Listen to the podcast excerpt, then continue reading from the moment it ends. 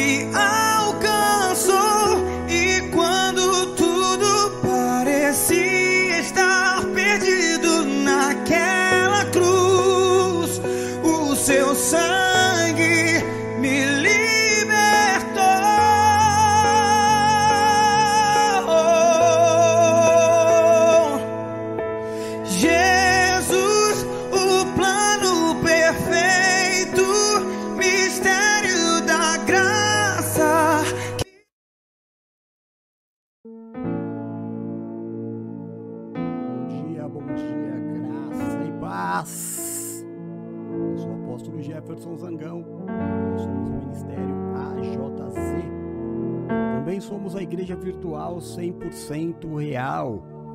diretamente da Praia Grande, São Paulo, Brasil, para mais de 85 países cadastrados em nossas redes de missões e evangelismo.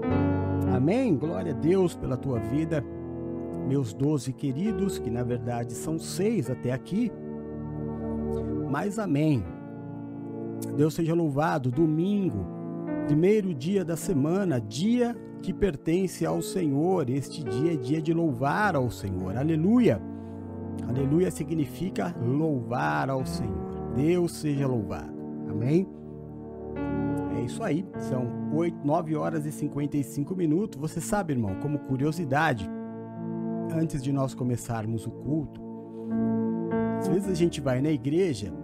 Obrigado, Paulinha linda.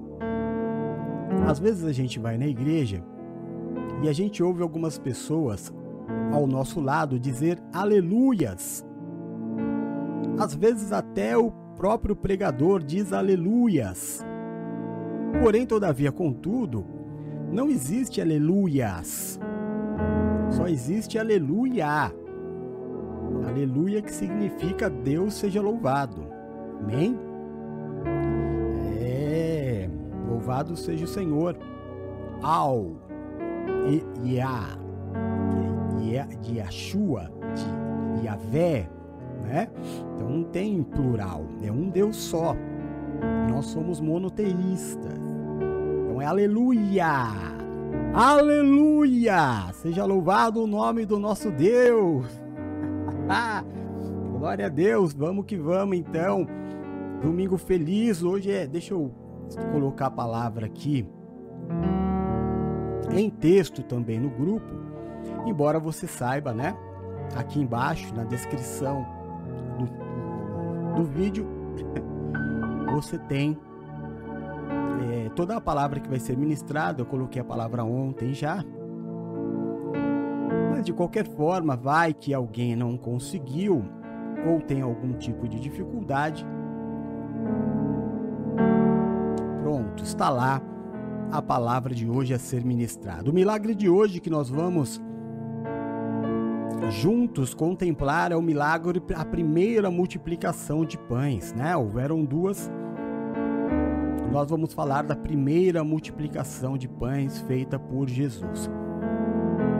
Você sabe que eu estava aqui pensando, já aconteceu muita coisa hoje, irmão.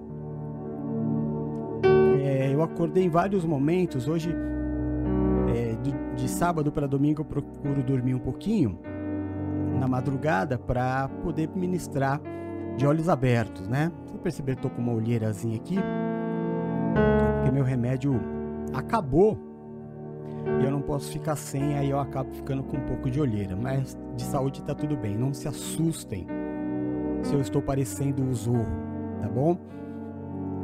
Mas eu tava pensando aqui, já aconteceu muita coisa nessa manhã, né?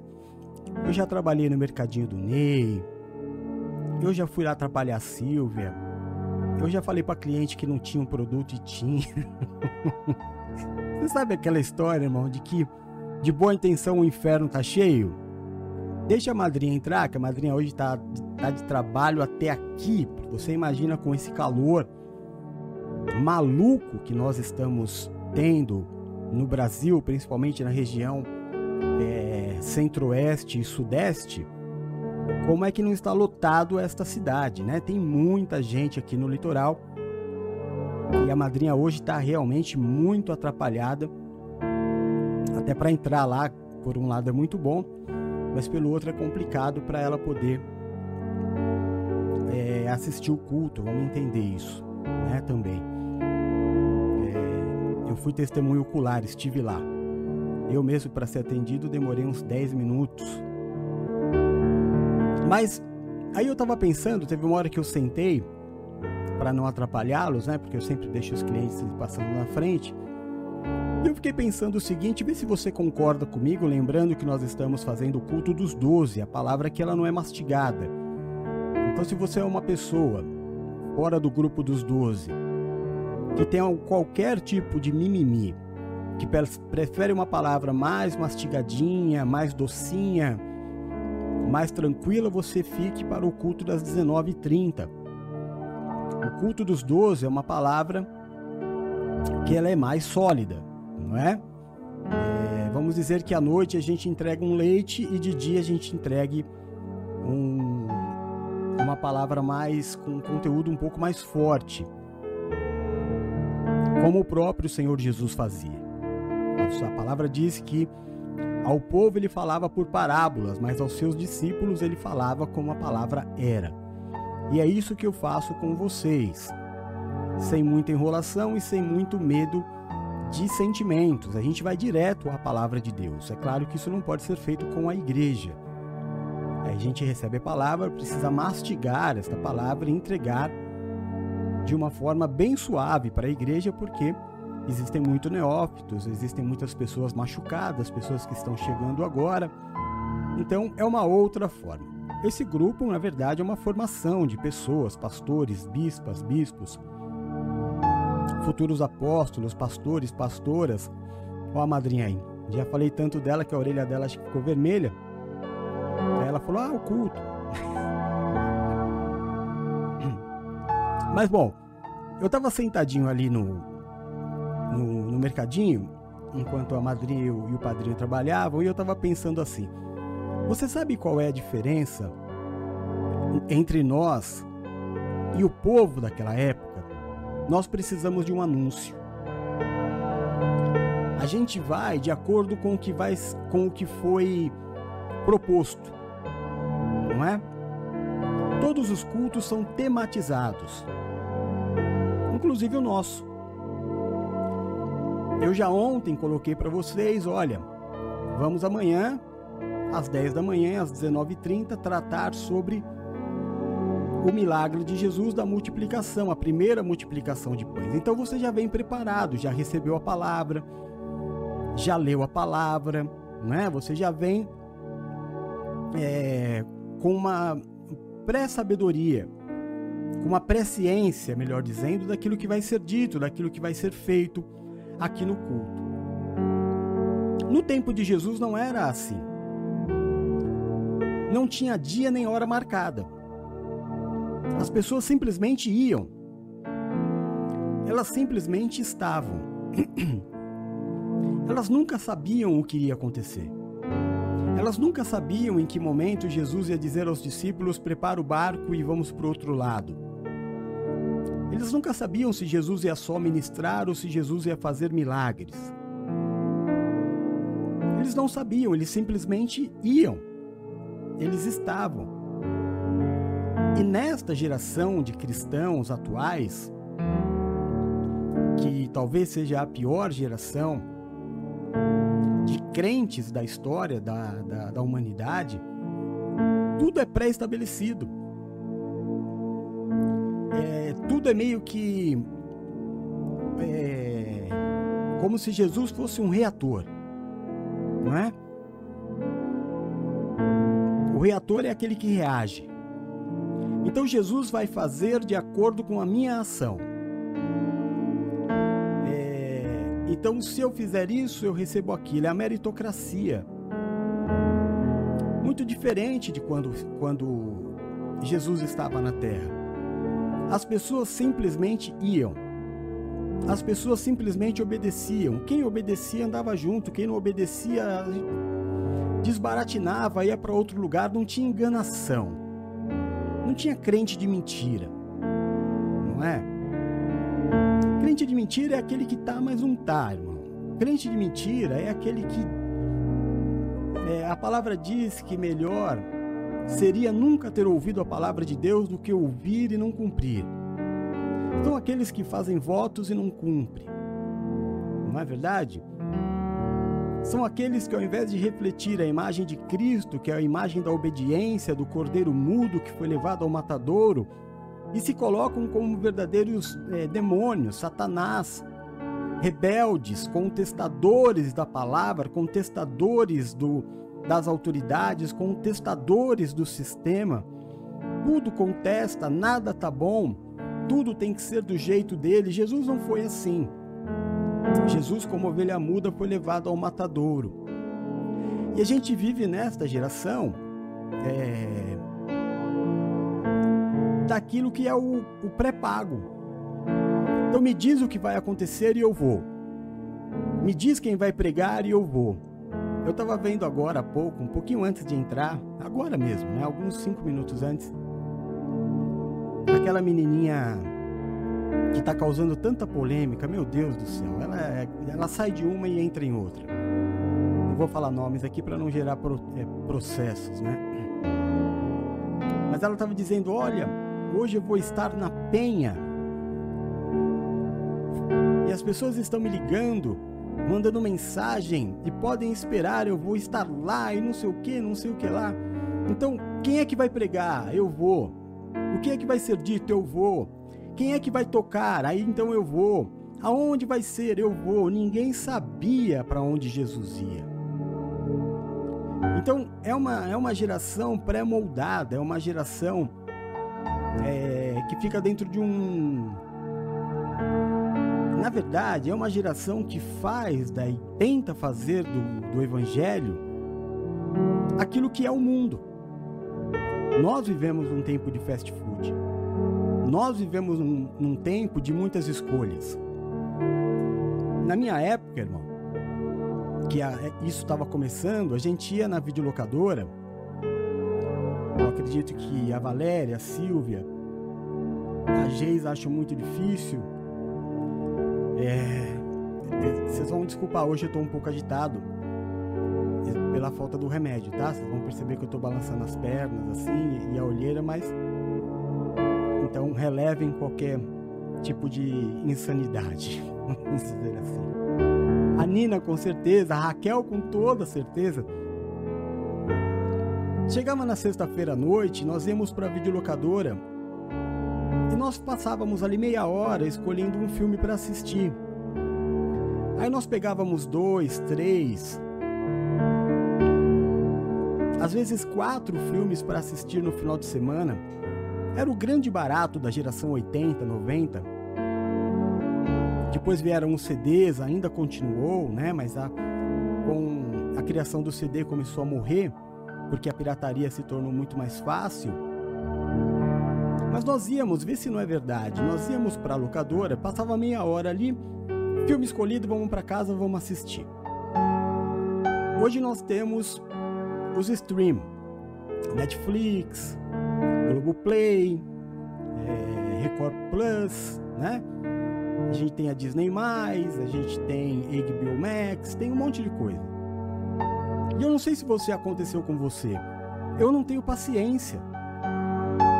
Porque eu passo mais tempo para escolher um filme para assistir.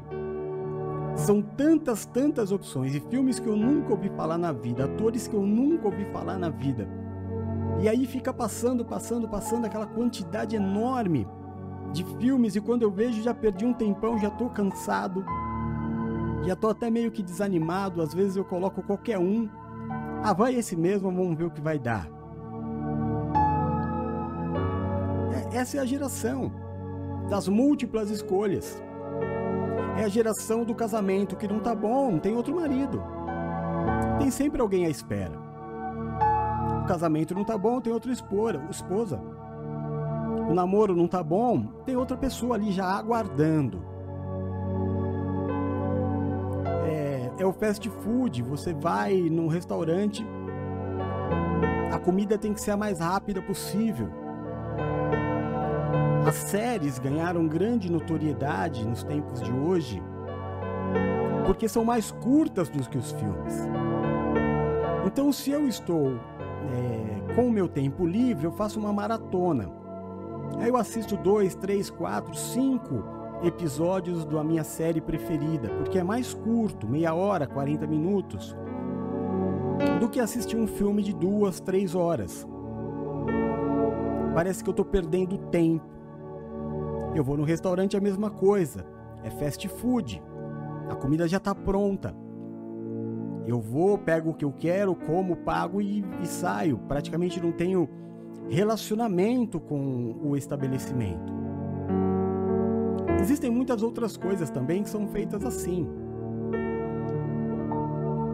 É, a, o maior sucesso de hoje são os vídeos curtos, plataformas de vídeos de até 3 minutos. Isso todo mundo ama.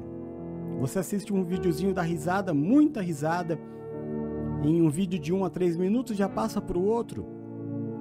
Não tá bom, já passa para o outro. Isso porque eu não quero entrar na baixaria dos aplicativos de namoro.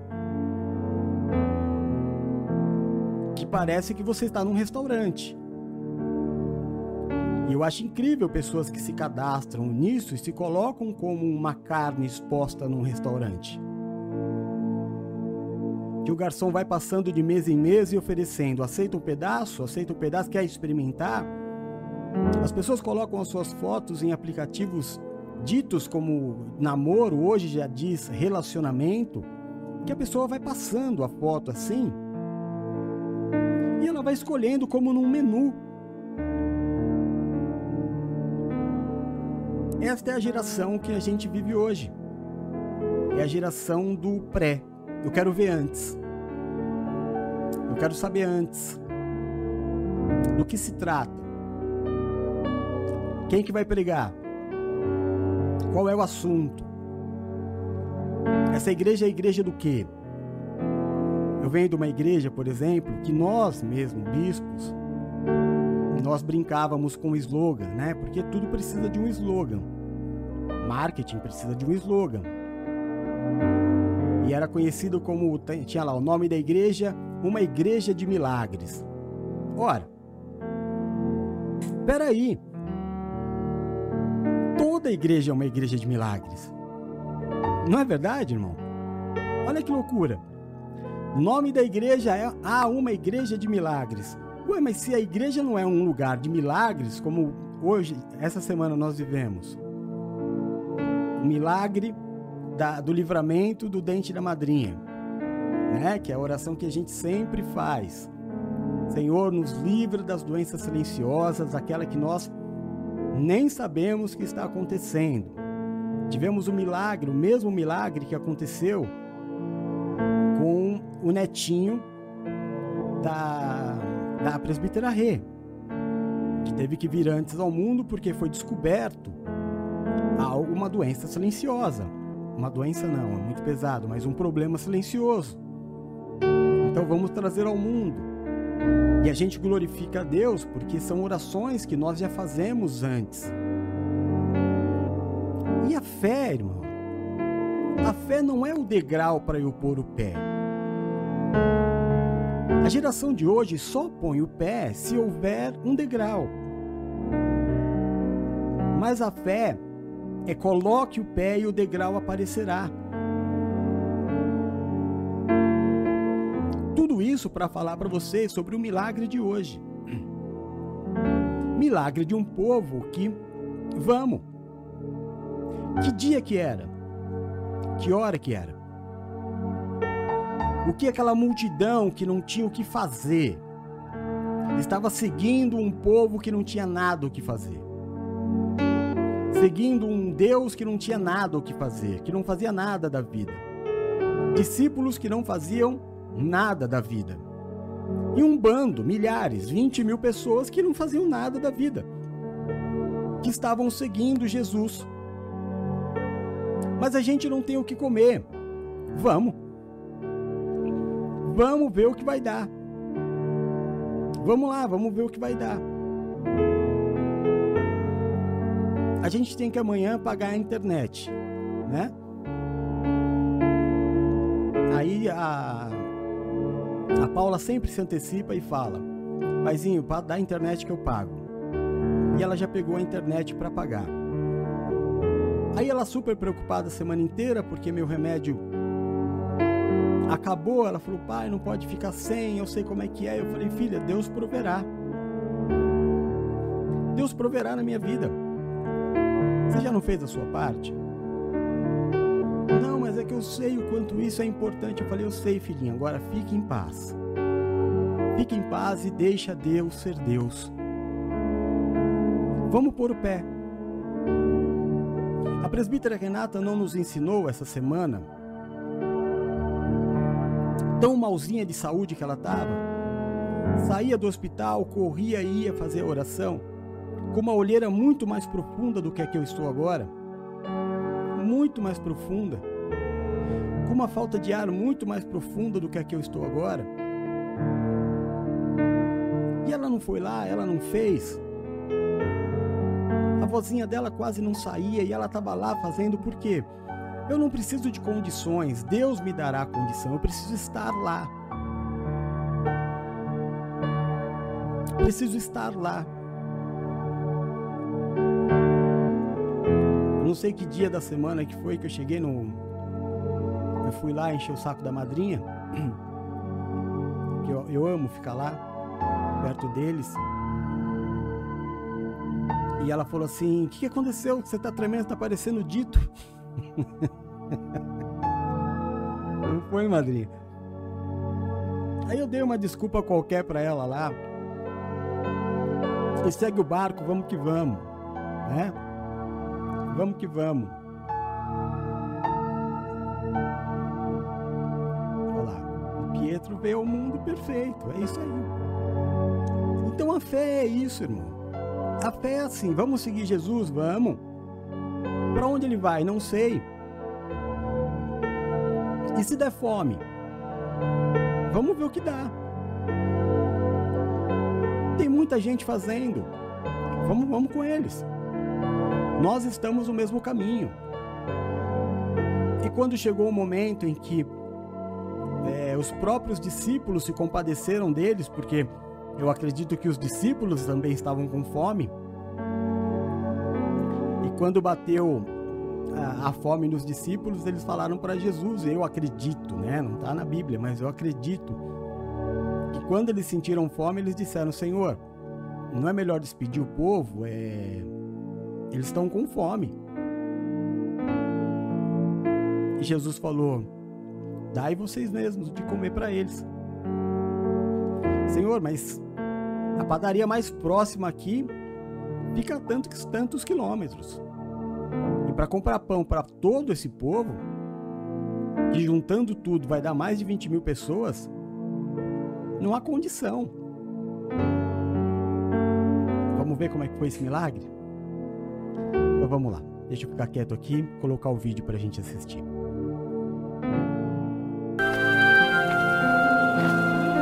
Vede a multidão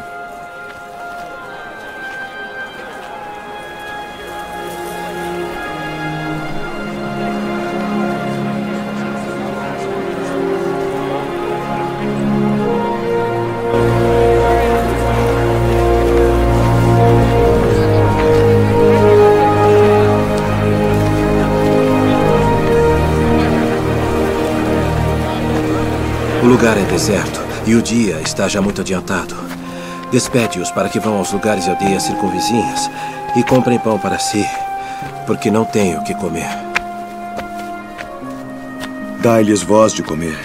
Iremos nós e compraremos duzentos dinheiros de pão para lhes darmos de comer? Quantos pães tendes? Cinco. E dois peixes. Trazemos aqui. Assentem a todos em grupos de 50 para que sejam alimentados.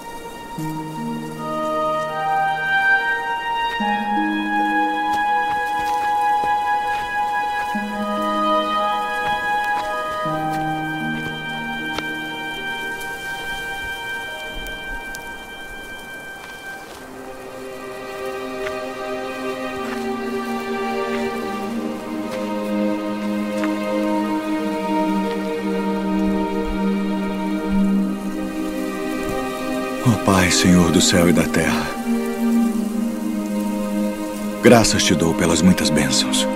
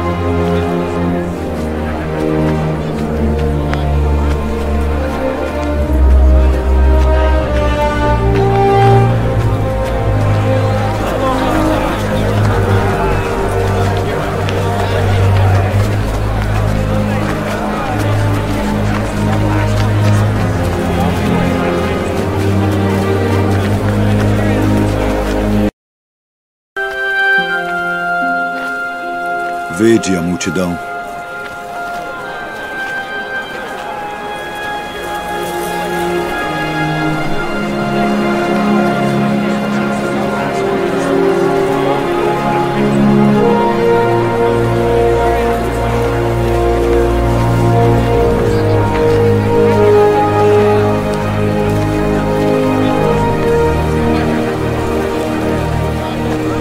O lugar é deserto e o dia está já muito adiantado. Amém? Viu que coisa mais linda? Viu a diaconisa Silvia, diaconisa Bruna, distribuindo os pães? Mas é, não é lindo, né? Quando a gente começa a se encontrar no texto, na palavra, falar: olha, hoje eu faço aquilo que eles faziam. Tremendo. Eu imagino quão gostoso não é para Silvia e para Bruna ver essa imagem dos discípulos distribuindo os pães e os peixes. Agora, é interessante a gente entender o seguinte: eram mais ou menos 20 mil pessoas. Não se contavam homens, não se contavam mulheres e crianças, claro que sempre há mais mulheres e crianças do que homens. Então, se juntar a todos, pelo que diz a palavra, era muita gente. Eles trouxeram para Jesus aquilo que eles conseguiram arrebanhar no meio de todos. Tudo que eles tinham eram dois pães e dois peixes. Era a água a ser transformada em vinho. Era o nada. Eu tenho água, mas eu preciso de vinho. Eu tenho sete elementos e tenho 20 mil elementos para alimentar. O que é que eu faço? Eu ponho na mão de Jesus. Porque o Senhor Jesus, ele traz à existência aquilo que não existe. Agora vamos entender algumas coisas aqui que o profeta Malaquias diz lá em Malaquias capítulo 3, quando ele diz sobre os dizimistas. E ele diz que haverá diferença entre o justo e o perverso, haverá diferença entre aquele que serve, vou falar mais uma vez, e haverá diferença na vida daquele que serve para aquele que não serve. Amém? Então vamos entender aqui o que, que aconteceu. Havia uma multidão que já tinham vivido milagres, sido abençoadas pela palavra, estavam cansados e famintos. Jesus faz o primeiro milagre. O primeiro milagre é matar a fome de todos eles. Então foram lá os apóstolos e começaram, na época ainda discípulos, começaram a servir, assim como a, a Silvia e a Bruna fazem aqui no dia de Santa Ceia. Que, aliás, quarta-feira que vem é dia de Santa Ceia do Senhor aqui, no litoral. É... E aí eles servem a todos. Só que o que acontecia com esta, com esse cesto? Você tirava o pão. Eu não, eu não acredito que tenha sido só pão e peixe. Eu acho que ali, irmão, nessa nesse meio de multiplicação apareceu todo tipo de comida. E eles comeram e se fartaram. A gente vai ler o texto daqui a pouquinho. Eles, lê, eles comeram e se fartaram. Só que sobrou o quê? Doze cestos cheios. Por quê? Porque eles pegavam pão, pegavam peixe, mas não sumia do cesto. O suprimento que Jesus tinha para eles era infinito. Infinito. Pegava o pão e o pão permanecia lá. Algo que já havia acontecido algumas vezes no Antigo Testamento. Mas não vamos voltar até lá atrás. Vamos daqui para frente. Então, todos comeram e se fartaram. Esta foi a parte de quem? Do povo. Porque diz o profeta Malaquias que haverá diferença entre aquele que serve e aquele que não serve. Então, aqueles que não serviam, que estavam lá, foram servidos. Receberam a sua porção daquilo que eles precisavam. É como um irmão que ele está com uma enfermidade, ele vem na igreja, ele está com uma dor. Vamos imaginar uma dor de cabeça. Aí vem lá alguém e traz, apóstolo, olha por esse, ora por esse irmão, ele está com dor de cabeça. Aí, segundo o que a palavra diz, se houver alguém enfermo, traga para os presbíteros imporem as mãos. Debaixo da palavra de Deus, eu vou lá, coloco a minha mão na cabeça dele, oro e ele é curado. Amém. Ele vai embora feliz. Eu recebi um milagre todo aquele povo recebeu uma porção e eles falaram: Eu vivi um grande milagre, recebi aquilo que eu precisava. Amém. Só que depois de todo mundo comer, o que sobrou para o que serve? Vamos ver? Vamos à palavra. Madrinha, eu já coloquei a palavra aberta no grupo pensando em você, tá? Então vamos lá, Mateus 14, de 13 a 23. E Jesus, ouvindo isso, retirou-se dali num barco para um lugar deserto, apartado. Sabendo o povo, seguia-o a pé desde as cidades. E Jesus, saindo, viu uma grande multidão e, possuído de íntima compaixão para com ela, curou os seus enfermos. E sendo chegada a tarde, os seus discípulos aproximaram-se dele, dizendo: O lugar é deserto e a hora é já avançada. Despede a multidão, para que vão pelas aldeias e comprem comida para si. Jesus, porém, lhes disse: Não é, não é certo que vão, dê-lhes você mesmos de comer. Então eles lhe disseram: Não temos aqui senão cinco pães e dois peixes. Ele diz: Traz para mim.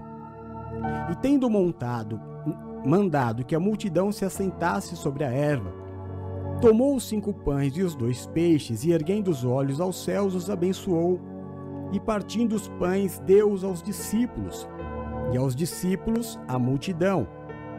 E comeram todos, e olha o que aconteceu. Saciaram-se e levantaram dos pedaços que sobejaram doze cestos cheios. Então, cada discípulo saiu, irmão, com doze cestos cheios para alimentar aquelas 20 mil pessoas, mais ou menos. Depois que todos haviam comido e recomido, sabe quando você vai. É, a comida está muito boa e você fala, vou repetir o prato? Pois é, teve gente que comeu dois pães, né? Depois deles terem se saciado, levantaram os pedaços que sobejaram, doze cestos cheios. E os que comeram foram quase cinco mil homens, além das mulheres e crianças. Por isso que, pelas minhas contas, vai chegar aí a uns 20 mil, 15 mil. E logo ordenou Jesus que os seus discípulos entrassem no barco e fossem adiante para o outro lado, enquanto despedia a multidão. E despedida a multidão, subiu ao monte para orar à parte.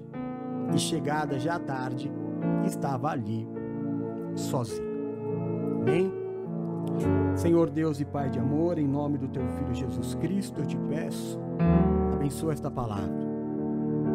Que a partir deste momento não saia da minha boca palavras humanas ou aquilo que eu queira dizer. Mas que em todo momento o teu Espírito ministre a minha vida e a vida dos teus filhos que aqui estão.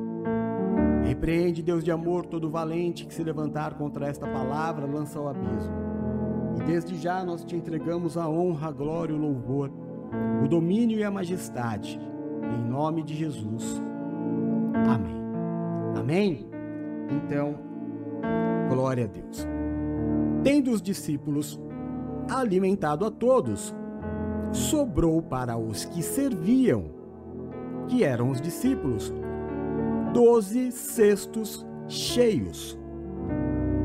Doze cestos que comida não acabava. Eram doze cestos cheios de comida que você pegava um pão e ele não saía de lá. Você comia outro pão e ele permanecia lá. Você comia um peixe e ele permanecia lá. Você entende que a porção daquele que serve é muito maior do que aquela de quem recebe.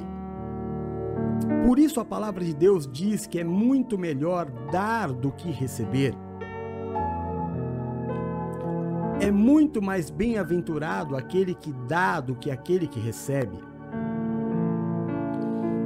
Não há nada que nós façamos pela obra de Deus que não volte para a nossa vida com uma bênção abundante de muitas vezes mais. Eles entraram no barco e os discípulos gostavam de comer assim como Jesus, viu? Eram bons de gar, eles eram bons de garfos.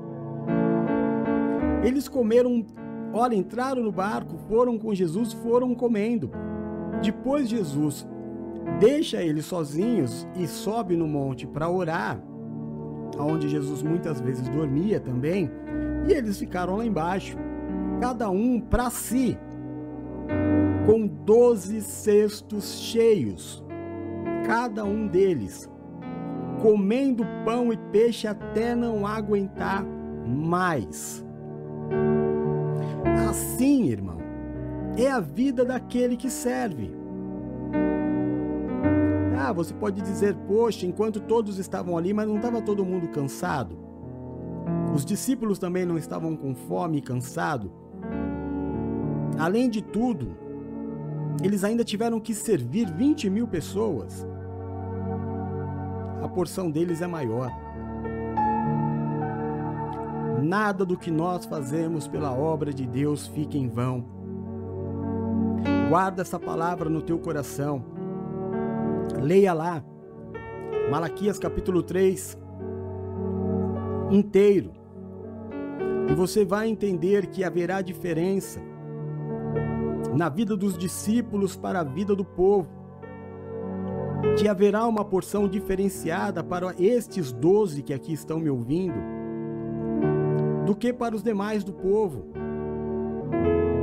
O povo vai receber aquilo que precisa. O povo vai receber daquilo que tem clamado. O povo vai receber daquilo que ele tem pedido ao Senhor. Mas os servos, o diácono, o presbítero, o pastor, o bispo, o apóstolo, vai receber de uma unção multiplicada. Todos verão um milagre, mas os sinais acompanharão a vida daqueles que servem. E você, meu irmão, você que está aqui neste culto da manhã, é aquele que serve. Amém? Não é uma palavra inventada pelo apóstolo. É uma palavra sendo ministrada sobre a tua vida em mais um milagre de Jesus. De todos os que estavam ali, os mais abençoados, não tenha dúvida nenhuma, foram aqueles que serviam. Foram aqueles que entraram no barco com Jesus. Foram aqueles que não perguntaram para Jesus aonde nós vamos agora. Foram aqueles que levaram o problema para Jesus e Jesus devolveu o problema para eles. Não é? Você imagina que muitas vezes eu oro e falo assim para o Senhor, vamos supor aqui uma, Bispo Eduardo foi o último que escreveu. E eu falo, Senhor, abençoa o Bispo Eduardo. E Deus diz para mim, abençoa você. Aí eu digo, mas Senhor, eu quase não tenho nem para mim. E o Senhor diz, abençoa você. E daquilo que você abençoar a vida dele, vai sobejar sobre a tua vida. Como na guerra, quando as pessoas, os servos de Deus, iam para as batalhas e tinham os despojos. Tudo que ficar, tudo que ficar do povo derrotado, pertence ao povo vencedor. E nós, irmãos, nós sempre vamos receber uma porção superior daqueles que vão na igreja para receber. Nós não estamos mais na condição daqueles que vão para receber. Nós somos aqueles que vamos para entregar. Aqui na quarta-feira, das 5 horas da tarde, mais ou menos, a Bruna já começa a lavar o quintal. O Eduardo agora trabalhando, quando ele chega, ele já corre e toma banho, já vai arrumando as cadeiras, já arruma o som, já deixa tudo preparado para que a hora que o apóstolo chegar, tenha somente a preocupação de pregar. Aí você vai dizer assim: Nossa, apóstolo, mas você é folgado, hein? Por que, que você não prepara o seu lugar para pregar? Porque a palavra nos ensina que os diáconos foram é, levantados para dar condição aos apóstolos de pregar. A passagem bíblica diz exatamente isso. Para que nós, apóstolos, não percamos tempo arrumando as mesas e possamos nos preocupar com as coisas mais profundas de Deus, vamos ungir então diáconos para que possam arrumar as mesas. Então não é questão de ser folgado ou deixar de ser folgado. É porque tudo está é, enquadrado naquilo que é a vontade de Deus. Eu já arrumei muita mesa, eu já lavei muito banheiro, eu já fui pastor auxiliar, eu já fui pastor dirigente, eu já fui bispo auxiliar, eu já fui bispo dirigente, eu já cuidei de 11 igrejas ao mesmo tempo, já abri mais de 100 igrejas, tenho uma história do Evangelho. Hoje, como apóstolo, a minha é, obrigação diante de Deus, o que Deus espera de mim, é que eu abra as igrejas e que eu prepare as pessoas. Não mais que eu coloque o púlpito no lugar, que eu arrume a cadeira, que eu lave o chão. Toda esta parte eu já passei, claro que se precisar eu vou fazer. Mas por toda esta parte eu já passei. Eu passei pela parte das viagens. Eu já fiz boas viagens confortáveis, mas eu já fiz muita viagem perigosa de moto, debaixo de chuva, para ir pregar o Evangelho. Mas também já fiz viagem de carro importado para ir pregar o Evangelho. Também já fui conduzido de carona em carros maravilhosos para ir pregar em outras cidades. Eu já passei por muita coisa, irmão, para que hoje eu esteja aqui formando discípulos. Não é uma condição de ah, o folgado. Não, é uma questão de se colher aquilo que foi plantado. Há um grande problema de que muitas pessoas querem colher sem nunca ter pago um preço. Muitas pessoas querem sentar na janelinha, né? Chega agora e quer sentar na janelinha. E a vida não é assim. A vida é um pagar de preços. Tudo que o homem semear, certamente ele colherá. Mas que haverá diferença na vida daquele que serve para aquele que não serve, não tenha dúvida nenhuma. A Bíblia diz que aquele homem e mulher que escolhe o episcopado, excelente escolha o fez. Você é muito mais suprido, você é muito mais cuidado, você é muito mais abençoado por Deus do que aqueles que estão somente numa condição de receber. Porque você é o trabalhador do Senhor. Amém? Então, é, tendo feito toda essa essa introdução, vamos à palavra, porque a palavra começa de duas começa e termina da mesma forma. A palavra começa com Jesus é, indo para um lugar deserto e vazio, silencioso para orar, e termina com Jesus indo para um lugar deserto e vazio para orar. É por isso que eu digo para você, irmão, que uma coisa é participar do culto, que uma coisa é ouvir o culto, a outra coisa é cultuar. Existem dias que não dá, né?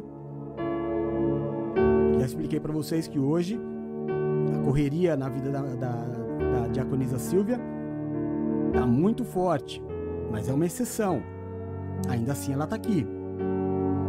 A cidade está lotada, o mercadinho está cheio, ela está tendo que estar lá. Não tem problema. O fato é quando eu posso entregar algo melhor e eu não entrego. Vocês conseguem entender essa diferença?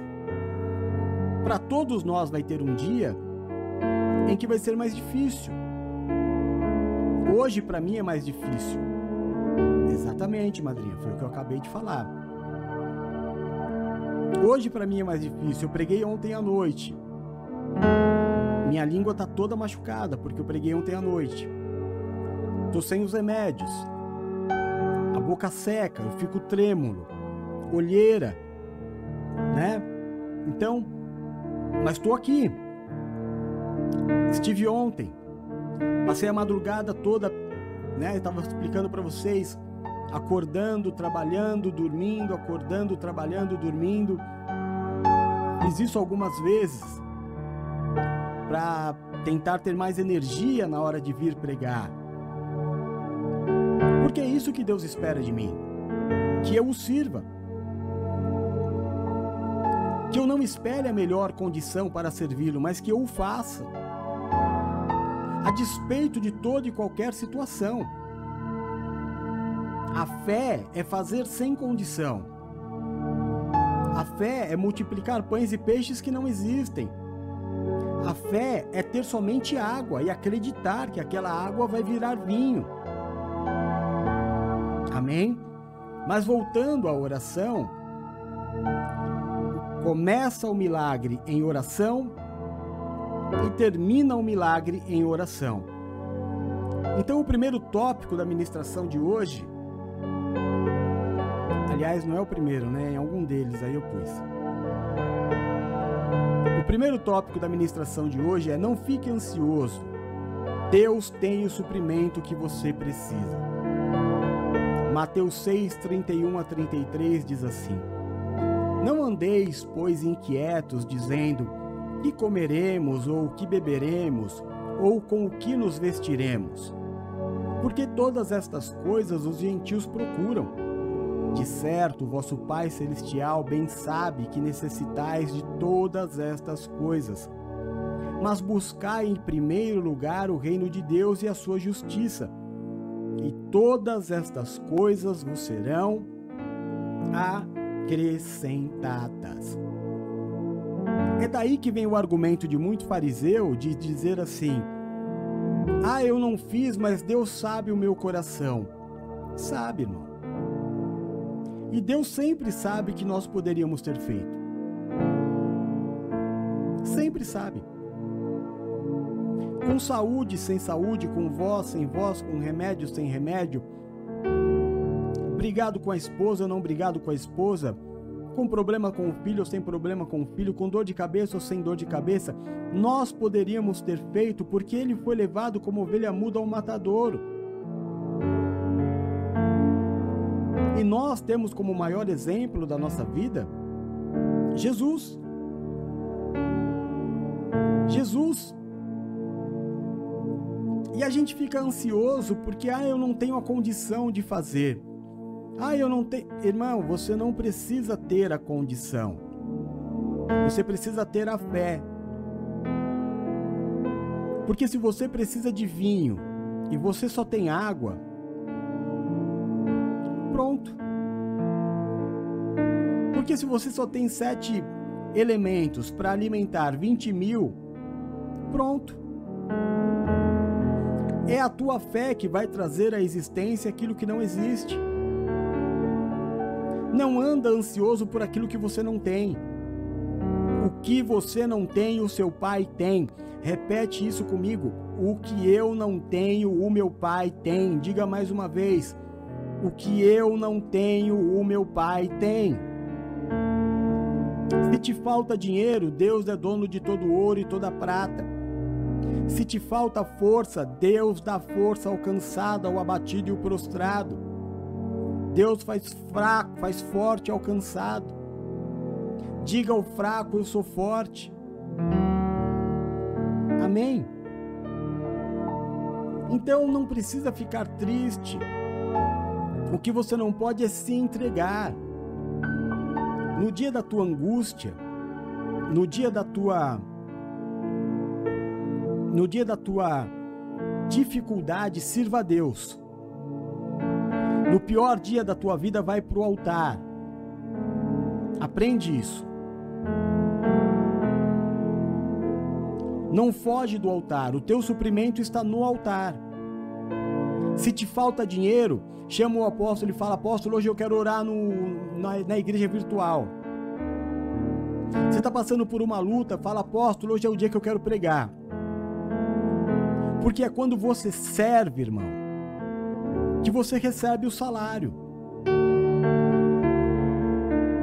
Você sai da condição de pedinte para ser aquele que sacia a fome daqueles que têm. Então o Senhor Jesus ele disse: Busque em primeiro lugar o reino de Deus e todas as outras coisas vos serão acrescentadas. Tá com luta, vai pro altar. Tá com dor, vai pro altar. Agora muita gente faz o contrário. Tô com um problema. Ai, não sou digno. Digno você nunca é, irmão.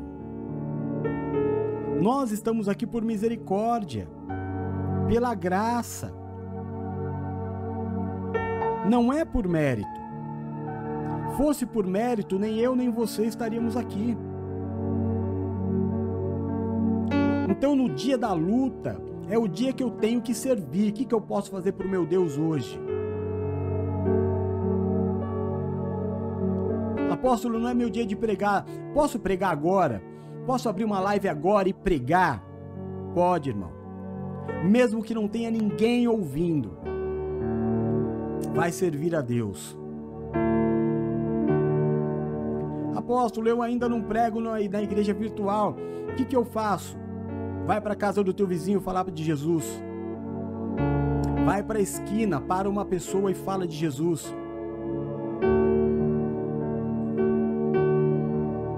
É assim que nós vencemos lutas.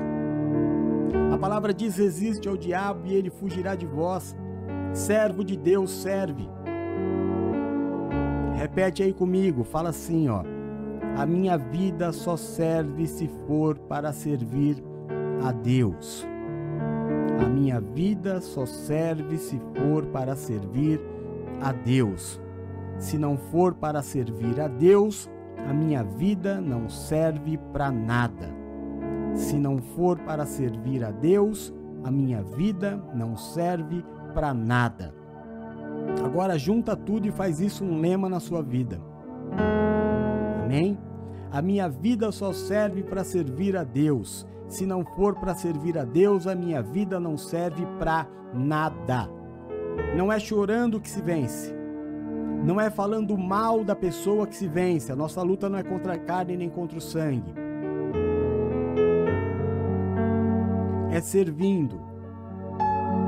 Então, se você é pregador do Evangelho, irmão, no pior dia da tua vida, no dia da maior luta, no dia da tua maior dor, vai para o altar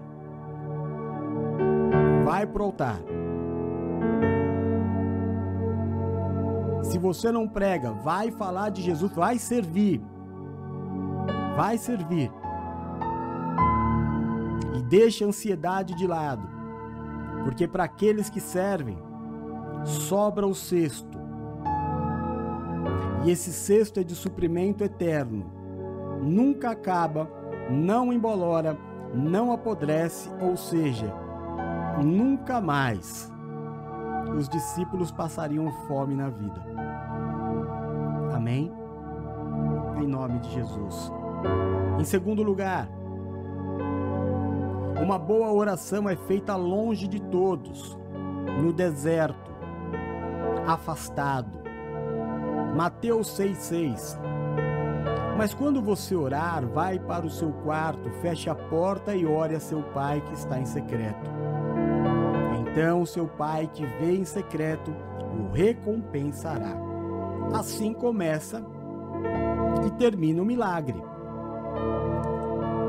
Tem que ter um momento do nosso dia ou da nossa semana, meu irmão, minha irmã, discípulos e filhos queridos, que você feche a porta do teu quarto e diga: sabe o desenho do pica-pau que ele colocava a plaquinha Not Disturb? Não perturbe. Não perturbe. Entra no seu quarto, fecha a porta, fecha a janela, chora, fala. Só sai de lá depois que você lavar toda a roupa suja. Existe oração em concordância, existe oração em conjunto, existe oração pelo povo e existe essa oração em secreto. Jesus começa é, essa passagem com uma oração em secreto. Eu vou falar de coisas aqui para Deus que ninguém pode ouvir. Eu vou falar eu vou falar da minha esposa, eu vou falar do meu marido, eu vou falar da, da Bispa Nina, eu vou falar da Geisa, eu vou falar da presbítera Renata, eu vou falar da Bruna, eu vou falar da Silvia. Eu não quero que eles ouçam. Eu quero que Deus me dê uma direção em relação à vida deles, mas eu não quero que eles vejam eu aqui falando, Senhor, olha, me dá uma direção em relação à vida da Bispa Nina. O que, que ela pode pensar? Não sou eu e Deus. E quando eu começar a abrir, ah, tem uma música do Frejá, muito bonita, que ele fala assim, é, como que é? Eu sei que é, é ele diz que é para ele vai abrir os segredos. Não, é para ela não começar a, a sentir medo quando conhecer os seus segredos. E quando você quer falar coisas para Deus que é só você e Deus, Tem coisas que a gente quer falar para Deus que não quer que ninguém ouça.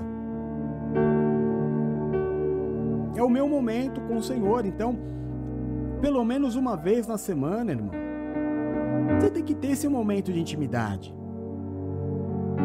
De fechar a porta do teu quarto e falar: "Não me perturbem agora". E vai lá e aí começa, irmão. E rasga. Amém?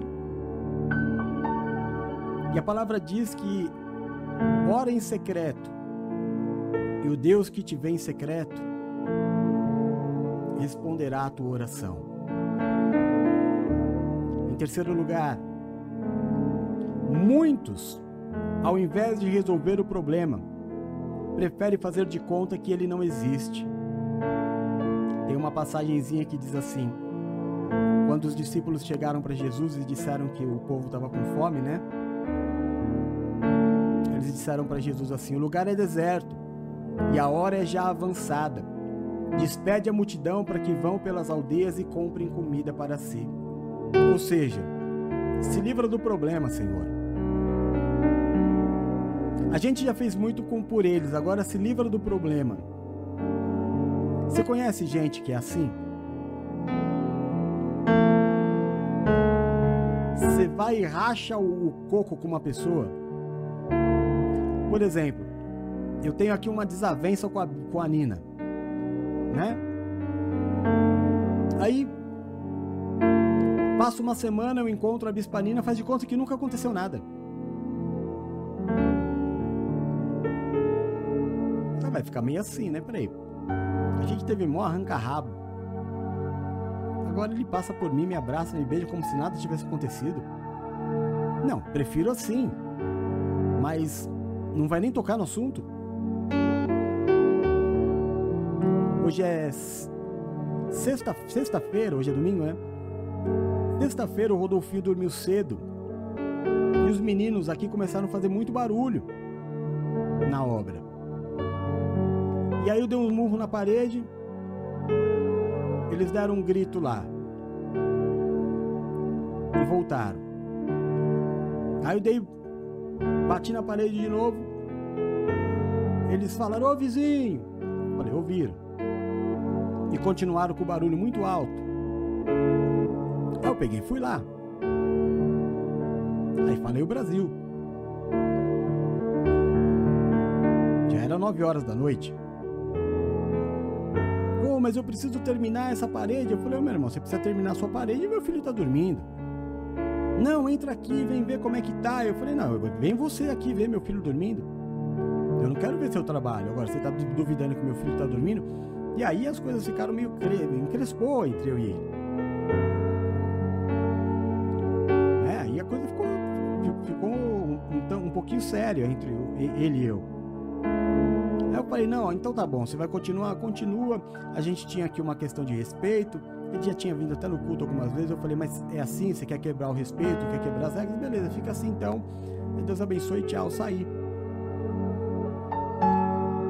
Aí no outro dia, irmão, eu saí de casa, a hora que eu tava indo pro mercadinho da, da madrinha comprar pão, ele tava saindo da casa dele. Aí eu falei, eu não posso só cumprimentar. Aí eu fui lá, né, abracei ele, conversei com ele e ponto. Agora a vida que segue. Agora eu não posso passar por ele e falar, opa, e aí, tudo bem?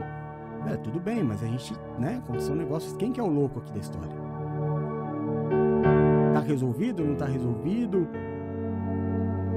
E tem gente que é assim. Tem gente que aprendeu. O tempo resolve todas as coisas. O tempo não resolve nada, o tempo piora. O tempo piora. Você que vai elevando a vida, empurrando com a barriga, cantando aquele louvor do Zeca Pagodinho, deixa a vida me levar, a vida leva eu, sem resolver os seus problemas,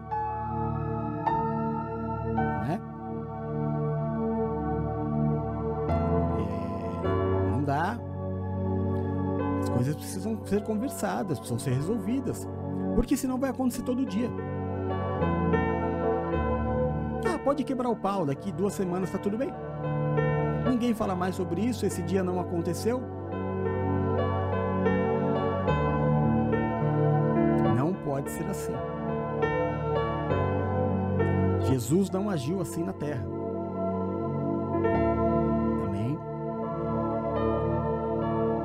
Fazer de conta que o problema não existe não resolve o problema. Muito pelo contrário. Você precisa tratar os problemas, as situações, para que elas não tomem uma proporção que você chegue ao limite de precisar de um milagre para resolvê-las. Basta a cada dia o seu próprio mal. Amém? Pedir licença para você aqui para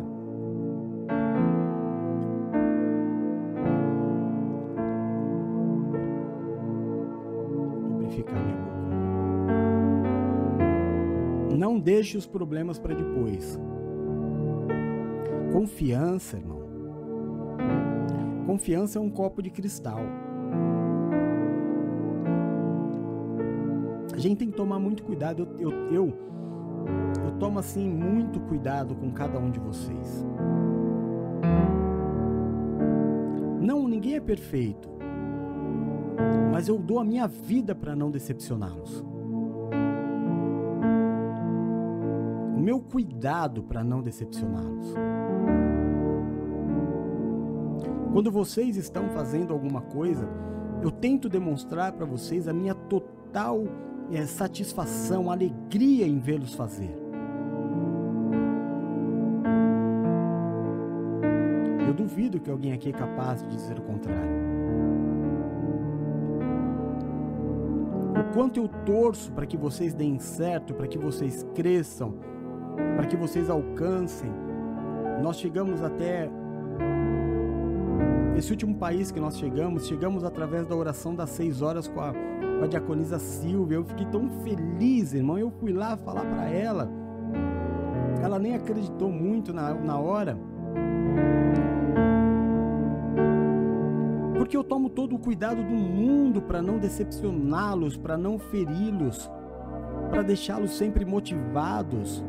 É claro que da parte de vocês para comigo deve ser da mesma forma.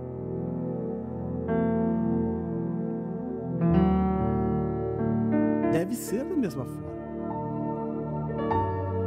Melhor é serem dois do que um. Porque se um cair, o outro levanta.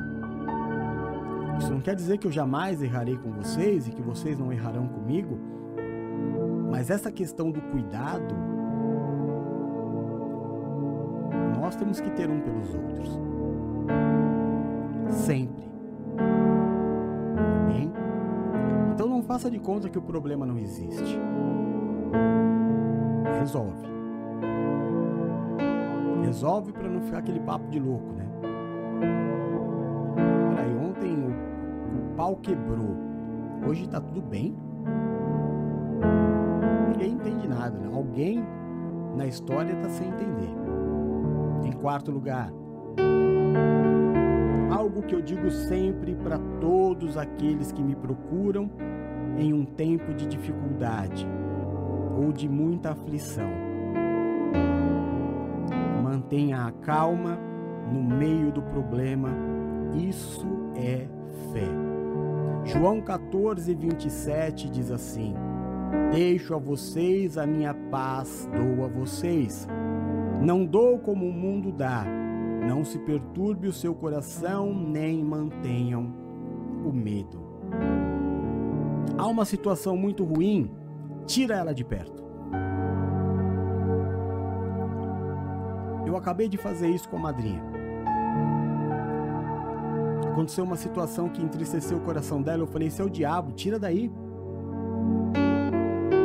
A gente tem que ter lembranças, mas temos muitas lembranças positivas. A gente pode lembrar de coisas e dar risada. A gente não precisa lembrar de coisas e chorar. A gente lembra de situações. Amém? O tempo inteiro, algumas coisas nos traz à memória coisas do passado e a gente tem que se colocar numa outra condição. Às vezes a Paula, às vezes não, sempre. Quando a Paula liga para mim, ela fala: "Paizinho, ora por mim, tô indo levar minha mãe no, no hospital" ou aconteceu alguma coisa com algum familiar, a primeira coisa que eu digo para ela é: mantenha a calma. Não permita que o espírito da loucura tome conta das pessoas nem de você, nem o espírito do desespero, para que isso não traga o espírito da morte. Mantenha-se pleno, forte, como Jesus no barco. Durma no meio da tempestade. Durma no meio da tempestade. O diabo vai ficar louco com você. Louco. Mas não deixe as más notícias nem os agentes do inferno acabarem com o teu dia. Não deixa que um mal educado, que uma pessoa que não tem um pingo de gentileza, acabe com o teu dia. Não deixa. Deixa de lado. Talvez você nunca mais veja essa pessoa. O problema tá nela, não tá em você.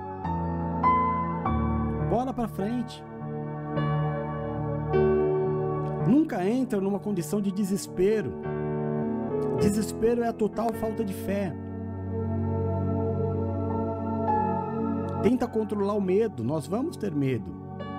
O que eu não vou é demonstrar. vou ficar firme e forte. Satanás vai olhar para mim e vai falar: não tô entendendo.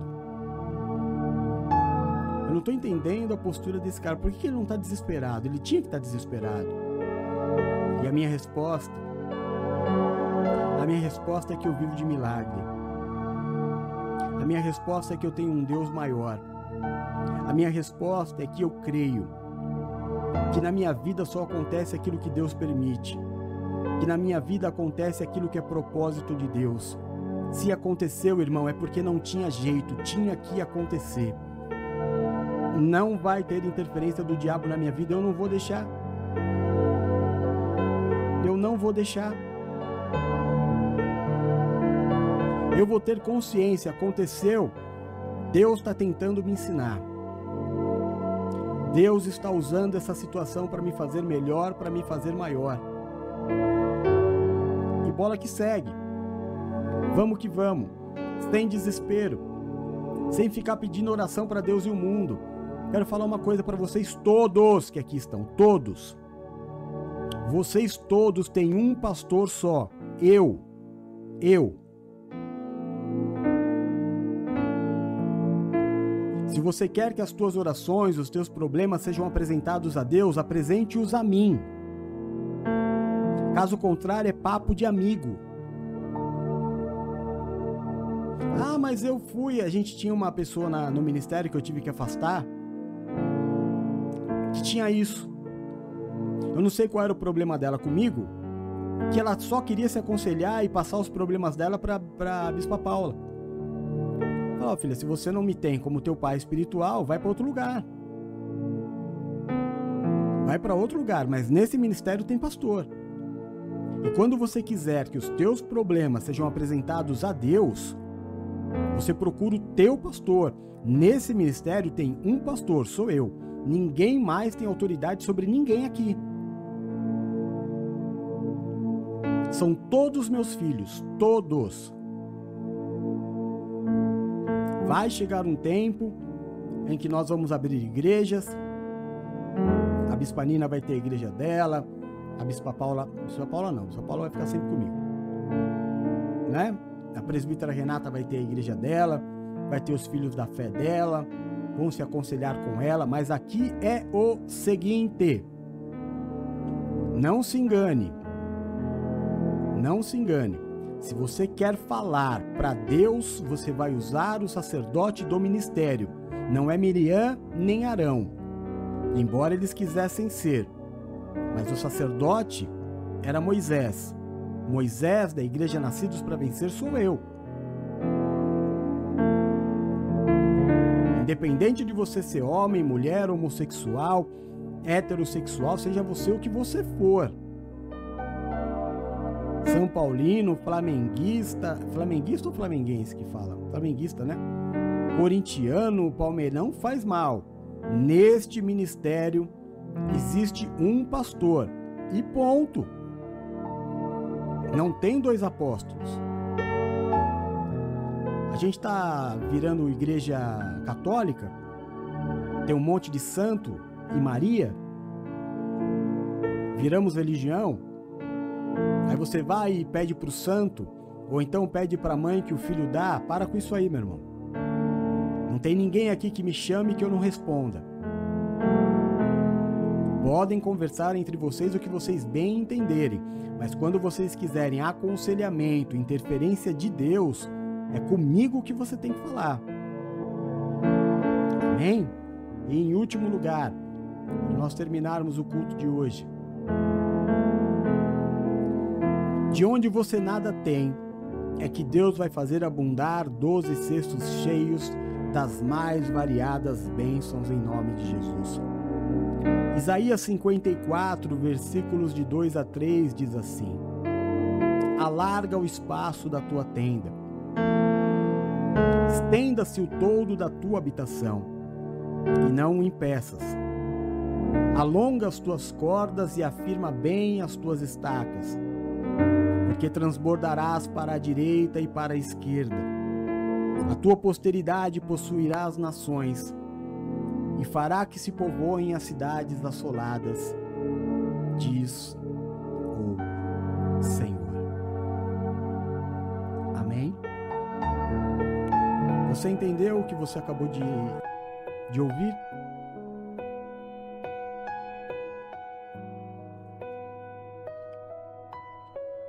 Se você agir certo, como disse o Senhor a Caim, é claro que você será aceito. Mas apóstolo, eu não tenho de onde tirar. Promete para mim. Nunca mais você vai falar isso. Um plano para salvar, um Você sempre tem de onde tirar. O teu pai é dono de todo o ouro e de toda a prata.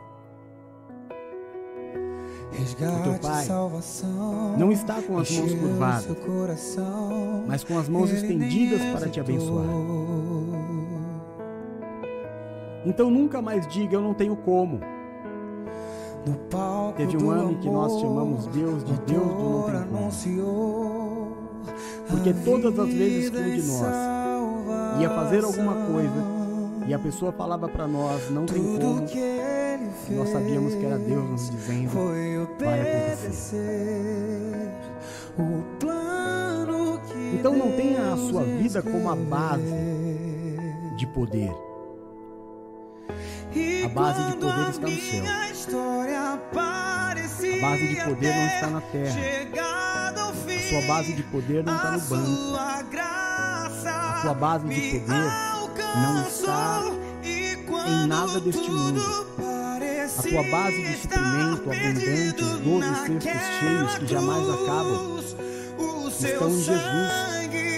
Jesus é a fonte de água viva que jorra infinitamente. Jamais faltará bênção na tua vida, na tua casa, na tua família. Mas enquanto você ficar olhando para a situação, ao invés de olhar para o milagre, enquanto você olhar para o cenário, ao invés de você olhar para o propósito, não é que você vai dificultar as coisas, é que você vai acabar desistindo. Um plano para salvar, um pacto para selar. Não existe nada além de Jesus. Tudo, tudo, tudo o que você precisa está em Jesus. Nada além de Jesus. Quando eu chego em Jesus ali, eu tenho tudo o que eu preciso, todo o meu suprimento. Chegue até Jesus. Jesus é o caminho, é a verdade. Jesus é a vida.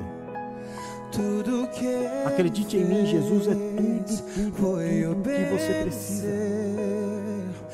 Então nunca mais eu estou te pedindo, como teu apóstolo, como teu pai espiritual, Nunca mais diga, meu Deus do céu, e agora eu não tenho de onde tirar.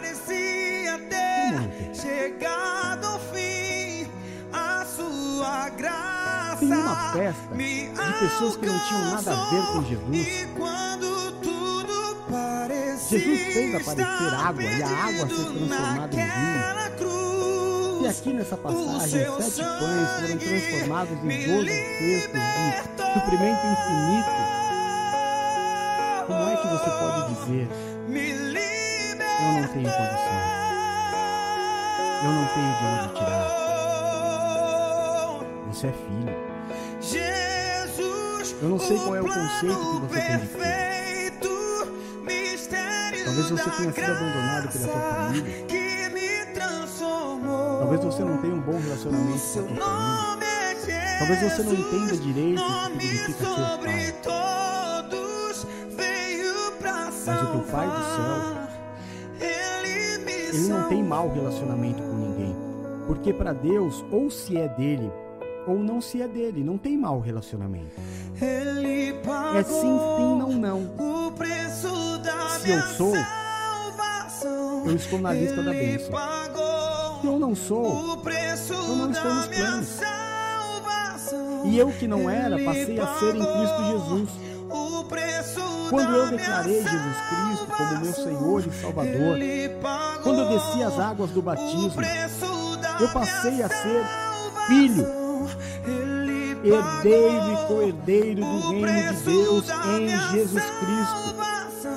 Agora eu sou. E se eu sou, há suprimento para minha vida sim. Existem situações, é verdade, que Deus vai usar para te ensinar que você pode viver sem carro, que você pode viver sem dinheiro, que você pode passar um tempo sozinho, que você vai te ensinar um monte de coisas. Não significa que ele não vai te dar. O aprendizado dura um tempo. Mas a bênção, bênção está logo ali. Quanto mais rápido você aprender, que Deus vai te dar todo o dinheiro do mundo. Mas que você precisa aprender a dizer: Eu não preciso. Que Deus pode te dar o melhor carro do mundo, mas para você,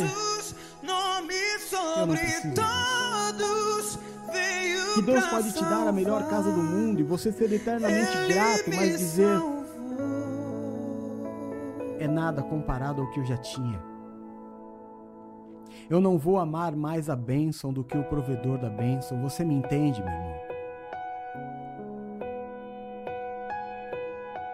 Você precisa entender isso. Ai, Jesus vai me dar resultados. Não. Isso não é importante. O importante é você encontrar Jesus e descansar nele. Se ele fizer, ele é Deus. Plano para salvar. Se ele não fizer, um pacto para ele é selar. Silêncio no céu. A minha vida, a tua vida, jamais sairá do Resgate, de Deus. salvação, encheu seu coração, ele nem hesitou. A sua vida jamais fugirá. Do do, controle de amor, Deus. O autor anunciou Jamais. a vida e salvação. Recebe essa palavra na tua vida. Creia.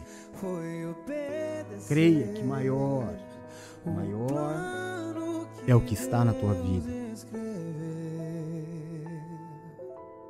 do que qualquer dificuldade que você esteja atravessando neste momento. Que o cenário é só o cenário. O cenário é só o cenário. O cenário não é o propósito. Propósito. propósito é tudo. E independente do cenário que você esteja vivendo, o propósito de Deus vai acontecer na tua vida. Que Deus te dê um lindo domingo. Que Deus te dê um dia abençoado, uma semana sobrenatural. No culto de ontem, nós fizemos a oração de consagração do encerramento da semana. Culto não, né? Ontem foi só oração. Nós fizemos a oração de agradecimento da semana que se encerrava e consagração da semana que se iniciou. Se você não fez conosco, assista a oração de ontem e faça a oração de consagração da semana que está se iniciando. Daqui a pouco, às 19h30, a presbítera Rê, linda da minha vida, minha filhinha amada, presente de Deus, vai trazer esta palavra para os demais integrantes da igreja. E é isso. Orem pela minha vida, orem pela minha saúde, orem pela minha família, orem pela minha filha, pelo meu filho, orem pela nossa igreja. Eu amo muito, mas muito. Meu amor por vocês é o amor da vaquinha. Sabe qual é o amor da vaquinha? Muito. Depois dessa é melhor terminar, né? Fiquem com Deus, eu amo vocês em Jesus. Beijo. Tchau.